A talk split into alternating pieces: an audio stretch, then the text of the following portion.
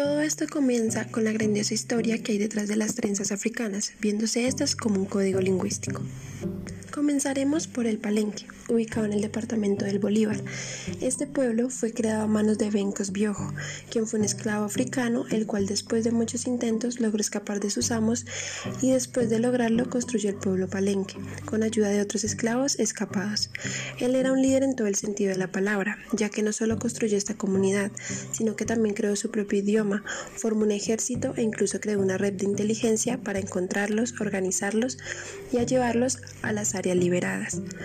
Como una forma de ayudar a las personas a llegar a este lugar, Benko se le ocurrió la idea de que una mujer creara mapas e incluso enviara mensajes a través de sus trenzas, siendo esta forma una herramienta de comunicación que solo ellos pueden comprender y darle un significado. Claro, no podemos dejar de lado la historia de las trenzas. Su origen es africano. Aparece ya en las pinturas de la Edad de Piedra que se encuentra en la meseta de Tassili en la región del Sahara, y su uso se remonta a los años 3000 a.C.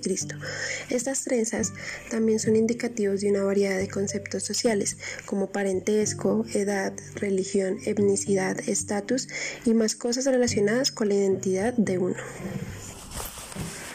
Bueno, ya teniendo en cuenta un poco acerca del origen, retomamos la idea de Bencos sobre las trenzas, donde con la ayuda de ellas generaba mapas para poder guiarse al momento de escapar y poder llegar al palenque. No solo las utilizaban para crear caminos, sino que muchas veces escondían semillas medicinales con la intención de que después de llegar a su lugar poderlas sembrar tranquilamente. También escondían piedritas de oro pero esta forma de comunicación, de guiarse, de ayudarse, no siempre fue sencilla de realizar. En un principio, cuando los trajeron como esclavos de sus hogares, al momento de llegar a América, los esclavos capturados eran afeitados, no solo como un medio sanitario, sino también para quitarles su propia cultura e identidad. Pero después de un tiempo, se dieron cuenta de que era una forma inútil, ya que era algo que no iba a dejar de crecer. Por lo tanto, no les podían borrar del todo su identidad, y con el crecimiento del cabello crecía de nuevo su cultura para ellos. Las trenzas tienen un significado ancestral como medio de comunicación colectiva y medio de pervivencia cultural. El tejido de las trenzas puede significar alegría por el nacimiento de un nuevo ser o el matrimonio e inicio de una nueva familia, pero también la tristeza por la muerte de un ser querido o dificultades comunitarias. Dice Teresa Reyes Salgado, habitante de San Basilio.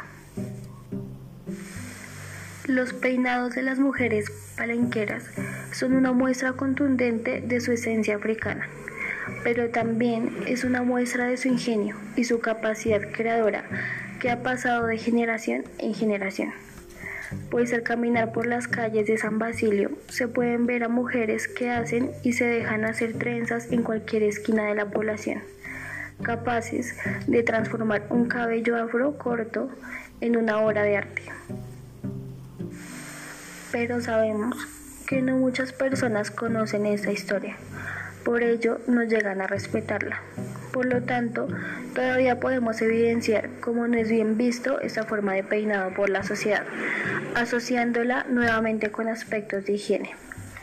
Por eso es importante informar acerca de su importancia y su gran significado, viendo esto como algo ingenioso, único, artístico y muy importante en la historia, siendo esto un acto de admirar y respetar.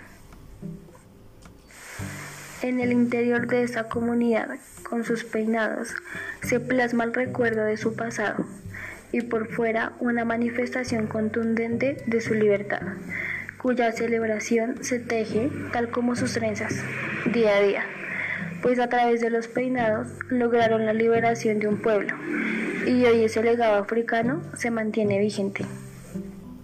A continuación un relato de una mujer afro.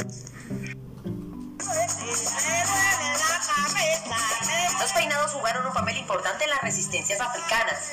Sus texturas, diseños y tejidos eran mapas que indicaban los cambios de escape a la libertad. Esto y mucho más quedó plasmado en cada página del libro Origen y Resistencia de los Peinados Afrodescendientes como estrategia pedagógica, producto de la inspiración de Ereilis Navarro.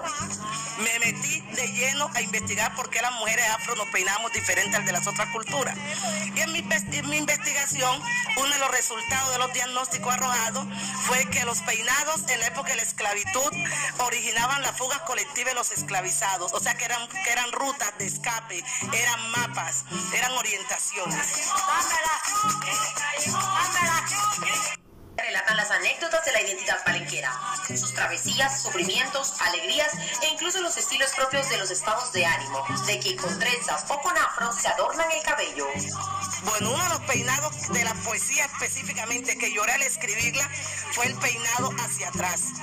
Porque ahí te dicen, te invita a que no mires atrás, que sea el peinado el del nombre nomás, ya que es una forma para avanzar, porque la historia te hace llorar, la historia de las comunidades afro. Si tú te ubicas, pues que yo hubiese estado en esa época, pues el atropello, las violaciones, específicamente en las mujeres, eso fue horrible, y ya no queremos recordar eso, sino aportarle a la nación que hoy tanto necesita de buenos escritos, de escritos sin, sin olvidar pues la historia y que la historia otras personas no las cuenten, sino que la contemos nosotros mismos.